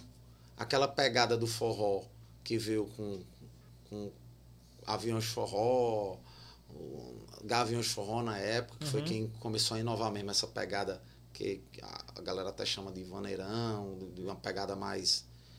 Foi tendo um público mais amplo. E eu pensava, caramba, eu tenho que fazer uma fusão, eu tenho que botar minha voz e o meu estilo numa pegada mais mais jovem que agrade também um público mais velho. E foi difícil essa época, porque eu, eu não queria tocar. Eu só queria tocar o forró mais tradicional uhum. possível, uhum. né? O cara que toca sanfona, eu acho que ele, ele, O negócio dele é forró pé de serra mesmo, aquele raiz mesmo. Mas foi uma coisa que eu fui me acostumando e eu acho que foi uma chave de, uma chave de virada da minha carreira. Foi quando eu fiz isso, que eu comecei a abranger outros públicos mais jovens. Eu usava um chapéu, eu comecei a tirar esse chapéu, porque esse chapéu, às vezes a pessoa, ah, eu já ouvi falar de tu, mas eu não sabia que tu era tão novo. Pensei que tu era um velho tocando sanfona ah. e com chapéu. A sanfona não é um instrumento, antigamente, hoje em dia não, isso aqui virou normal. Mas os sanfoneiros, antigamente, eram, não, eram, não começavam tão jovens assim, é. já com carreira solo, nome artística, não começava já nesse lado mais jovem. E como eu comecei tão novo, já com a carreira solo.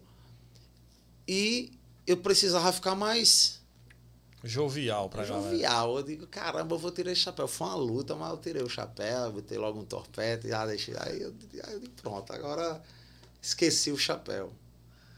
É, quem foi o cara assim, com quem foi a pessoa que você dividiu o palco que você tipo foi se realizou dividindo? Teve alguém assim, tipo, dividir palco com esse, cara é foda, mano, essa mulher. Cara, teve um cara que me deu uma oportunidade assim, que eu sou grato até hoje, que foi o Geraldo Azevedo. Sim, grande Geraldo. Que eu dividi o palco, assim, dividir palco, eu já dividi com muitos artistas na, numa mesma programação. Sim.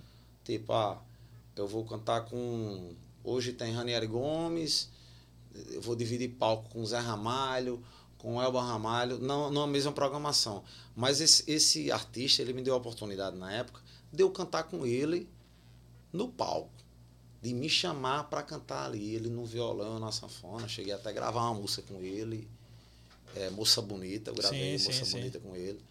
Ele me presenteou essa música, a gente gravou junto, eu lancei, e foi, foi, foi bem legal isso aí. Incrível, incrível. Acho que essas ligações é que fazem crescer né? ainda mais, né, velho? É porque dificilmente você, quando está começando, você tem a oportunidade de um artista nacional, né? Isso. Ah, eu, eu não culpo o artista, porque o artista, às vezes, ele não tem como adivinhar, ele não tem como imaginar. Aí, na época, eu tinha eu fiz a abertura do show dele e, e minha mãe, como sempre, ela é, ela é muito desenrolada. Então, ela chegou quando eu fui tirar foto com ele e eu tinha vergonha de falar na época, ela disse rapaz, deixa ele cantar uma música com você, deixa ele cantar um, um, um, participar do seu show. E ela sempre foi muito desenrolada e muito estemida, assim. Ela conseguia coisa que eu digo, caramba. Minha mãe é. A mãe. Aí eu me lembro que o produtor dele, ele disse, rapaz, eu vou. Eu chamo ele. Sendo que a mãe é impaciente, né? então eu me lembro que ele estava cantando. Eu me lembro como hoje, no Clube Campestre.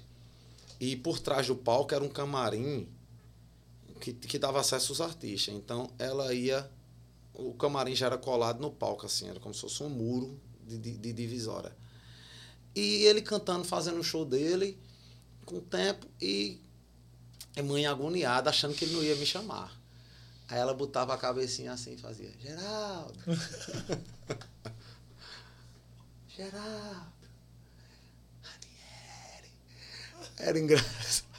Aí eu acho que ele olhou assim, de tanto ela perto, ela disse, eu vou chamar logo, porque eu não tenho condição de fazer um show. Aí ele foi e chamou, bicho, e a gente gravou essa música junto, uma música muito bonita, por sinal, que era...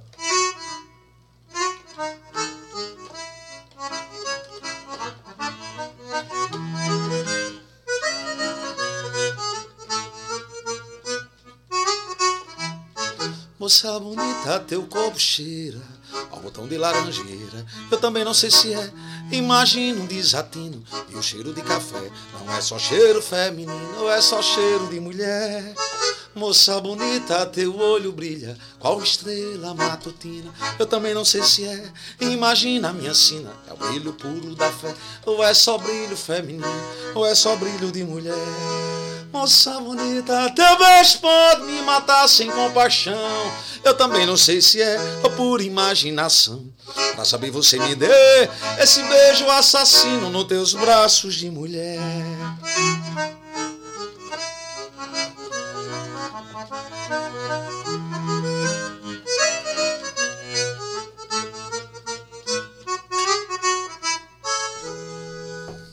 Pensei que eu nem lembrava mais dessa música aqui. Mas deu pra sair. Deu, saiu como, como faz muito tempo que eu toquei ela, mas a música era essa que a gente gravou e deu certo aí. Ela até hoje está aí nas plataformas digitais. É um registro, né? Para mim é um dos maiores artistas da, da nossa música e tem, tem essa, essa parte aí que, que essa realização, né? Quem eram os artistas que te influenciaram lá no início e até hoje tu escuta ainda? No início, eu ouvia muito é, Trio Nordestino, Dominguinhos, Luiz Gonzaga. ouvia muito esses artistas, ouvia muito MPB também. Meus pais tinham um gosto musical muito bem apurado, assim, de, de você imaginar de forró pé de serra, de MPB, de bossa nova, de samba eu saí ouvindo tudo, porque eu gostava daquelas uhum. músicas. Então, principalmente quando eu aprendi a tocar violão, eu eu tive que ouvir muita música da MPB para tocar nos barzinhos. Então, o barzinho foi uma escola que, que assim musical muito muito forte para mim, porque quando quando eu comecei a ouvir essas músicas, eu ia cantar no barzinho, o cara pedia uma música. O barzinho era muito disso, né? Pedro uma ah, música, escreve um guardanapo, toca tal música. E quando eu não sabia, eu levava aquele guardanapo para casa e ia tentar aprender essa música para cantar nos bares. Para quando alguém pedisse de novo, uhum. eu soubesse cantar aquela música. Então, eh, foi um gosto de, assim, o gosto musical sempre foi muito diversificado, mas eu sempre gostei muito de forró, muito, muito, muito de forró. Sempre ouvi muito forró na minha vida. Qual é uma música que não pode faltar num show? Tudo que eu queria. Que é a música Divisor de Águas. Que foi assim, onde eu, onde eu, onde eu vi as pessoas. Pela primeira vez eu vi uma multidão cantar a minha música. Foi com tudo que eu queria, de chegar assim no show e quando começar, o povo já cantar ela praticamente toda assim. Foi um. Assim, a música que mudou minha carreira em tudo. A música de composição de Rafael Moura que foi o, acho que o primeiro a gravar essa música, é, a lançar ela nacionalmente mesmo. E a música fez um sucesso extremo, assim, faz até hoje. É a música que não pode faltar no show. Ah, essa aqui é.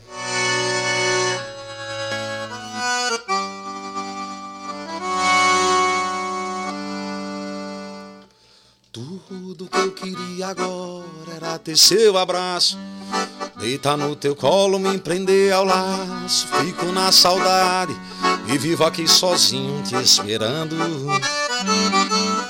Tudo que eu queria agora era provar teu beijo. Ter você de volta mata meu desejo. Que vontade louca, juro, não tô aguentando. Vem, a minha casa não é rica, mas tem eu que seu abraço só se encaixa com o meu. A sua vida não tem graça sem a minha. Vem, que essa saudade não me deixa viver mais. Ficar sofrendo sem motivo é ruim demais. Não vou deixar você morando aí sozinha. E uma cama está vazia, sem você do lado. Sem teu beijo à noite, me sinto cansado. Não durmo direito, fico triste, só lamentando. Hoje eu acordei de um sonho, lembrando o sorriso. Teu olhar castanho é tudo que eu preciso. Vem que eu largo tudo, deixo tudo e vivo te amando. Vem, que a minha casa não é rica, mas tem eu. Que seu abraço só se encaixa com o meu. Que a sua vida não tem graça sem a minha. Vem, que essa saudade não me deixa viver mais. Ficar sofrendo sem motivo é ruim demais. Não vou deixar você morando aí sozinha.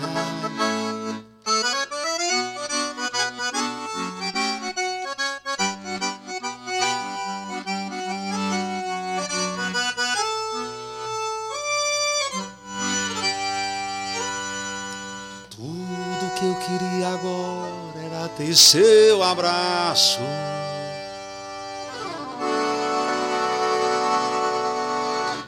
Senhoras e senhores, Ranieri Gomes, um homem espetacular. Kaique, mais alguma pergunta, Kaique? Só agradecimentos. Tem sempre no final do podcast uma pergunta filosófica. Vamos lá. né? Aí, aí é, porque eu sou um cara que eu busco saber porque vivemos, porque existe essa existência aqui. E eu sempre pergunto a todo mundo, né? Para poder tentar, quem sabe um dia aprender o que é isso. Para Ranieri Gomes, o que é a vida? Rapaz, a vida para mim é uma passagem. Estamos aqui de passagem. Eu acho que cada minuto, cada segundo, você tem que viver como se fosse o último dia da sua vida. Sempre costumo dizer isso. Toda vez que eu subo no palco, eu subo como se fosse o último show da minha vida.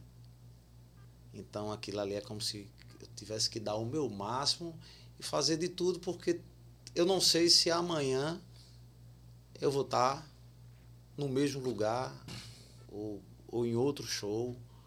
Então, para minha vida é isso, é você viver cada minuto sem perder suas origens, sem deixar que a vaidade atrapalhe. Sempre pedir a Deus saúde. E a vida é viver, é, é viver cada segundo como se fosse o último. E nessa passagem, vivendo cada segundo como se fosse o último, algum arrependimento? Rapaz, eu só me arrependo de uma coisa na minha vida. Não ter começado minha carreira mais cedo do que eu comecei. Não, eu acho que todo mundo tem coisas que você se arrepende, né, de ter feito alguma coisa, mas é, eu não tenho um arrependimento assim que que não que eu não tentei melhorar ou tentar assim consertar aquilo ali que eu me arrependi. Eu acho que arrependimento todo ser humano tem vários de de situações, né? Mas assim, arrependimento de tudo que eu passei hoje eu não tenho. Eu acho que se eu começasse minha carreira hoje, eu queria passar tudo que eu passei para eu eu estar com essa cabeça hoje. Eu queria passar por tudo que eu passei, tudo, tudo, tudo que eu fiz, que eu ralei, que eu, que eu, que eu tive que voltar de novo e, e recomeçar a minha carreira, reviver aquilo de novo, voltar. Eu acho que isso aí me, me, me ensinou, me ensinou muita coisa. Eu acho que se, se eu tivesse pulado as etapas, eu não teria a, a cabeça, a mentalidade que eu tenho hoje, não. É verdade, acho que isso é fundamental. Velho, obrigado demais por ter vindo aí, mano. Ter Eu que trocado agradeço aqui o convite, eu que agradeço, obrigado. E quando só passar o rádio aí que a gente marca outros dias aí, Show de bola. um papo e Já temos uma ponta aí ligeira. Tem o seu contato, tem uma ponte forte com o nosso amigo Fernando aí. Inclusive, Vitor, doces por áurea. Coloca o Instagram aí na tela. Eu tô doido pra comer um pedaço desse bolo, rapaz. O bicho tá bonito. Essa torta tá bonita. Vitor vai colocar na descrição do, do vídeo. E aí, doces por áurea aí. Delivery, espaço físico, de terça a domingo, de 12 às 20 horas. Faça mais o que te faz feliz. É... E pode ter certeza que aí vocês encontram aí de tudo. Dá uma passadinha no feed aí, Vitor. Rola aí para baixo, rola para baixo, vai rolando aí. Sim, sim, também tem um espaço, o café, né, né Fernando? Lá nos bancários. Esse é do café, né? Esse aqui é o Instagram do café. Lá nos bancários, Kaique? Lá nos bancários. Ah, do café. Vitor disse agora, muito bem, Vitor, sou do café. Eu tô devendo uma visita ah, lá, viu? Vou lá, viu, Fernando? Essa semana eu tô lá. lá esses dias. Tomando um cafezinho é bom demais. E o doce por hora, que é isso aí, o do doce aí, ó, que tá no, nas tortas, salgados, enfim. Tem ela ali confeitando. Ideias aí para podcast aí, ideias aí para podcast. Obrigado demais. Doces por Áureo, sigam aí e mais do que seguir, comprem, porque é muito bom. É muito bom, não tenho dúvida disso. E esse aqui não vai sobrar nada, hein, Kaique? Não tenho dúvida disso. A gente tá aqui na expectativa, né? É, obrigado, obrigado, Fernando. Ei, Ranieri, mais uma vez, brigadão, velho. Chegou a conviver musicalmente com o DGD? Cheguei, cheguei. É, teve alguns encontros com ele, não só em shows. GD era, GD era um cara muito iluminado, sabe? GD ele, ele gostava de dar oportunidade, ele gostava de.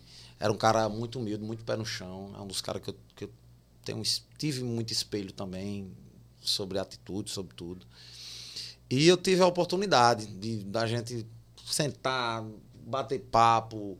Eu me lembro que eu, que o GD, na época que deu aquele estouro, eu estava também na, começando e, e sempre que eu pedia, GD, me ajuda aí, faz um vídeo me indicando meu CD para baixar. Esses dias até eu encontrei um vídeo dele, assim, ele falando, a gente se encontrou em, em, entre outros amigos e foi um cara que sempre teve uma energia assim, sabe, fora do normal. Era um cara muito pé no chão, batalhador, um cara que correu atrás. Mesmo depois do sucesso, ele vivia uhum. correndo atrás. O artista, ele mesmo assim, o GD teve um sucesso nacional aí, né? Um cara que no, nos deixou no auge, no auge é. da carreira, teve um sucesso nacional. Então ele mesmo no sucesso, ele não perdia a, a, a essência, a humildade, o, o cara que estava aqui, tomava um, um bar, brincava, onde chegava não tinha besteira, era um cara muito acessível, ele era um cara muito acessível. Incrível. Todo mundo que vem aqui, que conviveu com ele, é, todo mundo dizia, cara, pode ter certeza, ele mesmo estourado, ele viria aqui trocar ideia com vocês, eu viria não tenho dúvida, velho, que ele era um tranquilo. cara desse tipo. Eu curti demais o som dele. Em que Deus o, o guarde num bom lugar.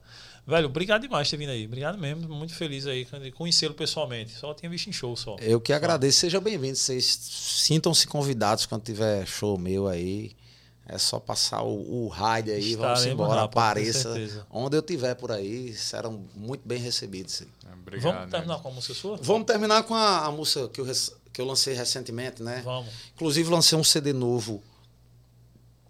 Tá em todas as plataformas digitais. Spotify, todo canto. Spotify, todo canto. A gente lançou algumas músicas novas. Não, não deu tempo eu cantar, eu vou cantar essa Tô no Seu Passado, mas a gente lançou várias músicas aí que graças a Deus estão indo bem demais, bem demais, que é o Tô Traindo Eu, Vai com Calma Coração. Então, o nome do CD é Forró de Interior.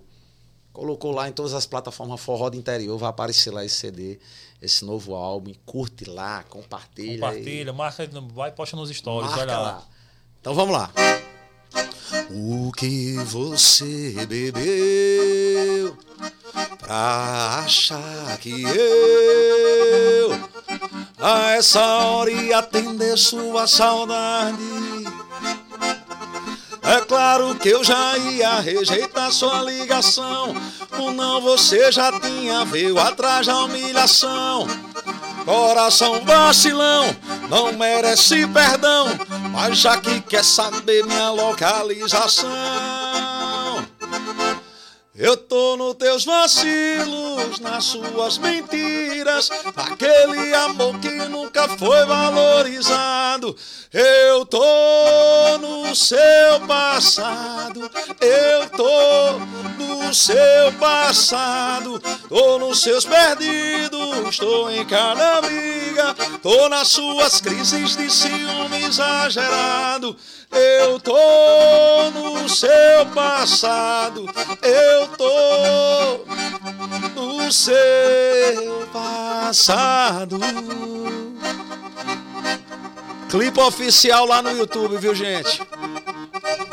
Acessa lá, menino.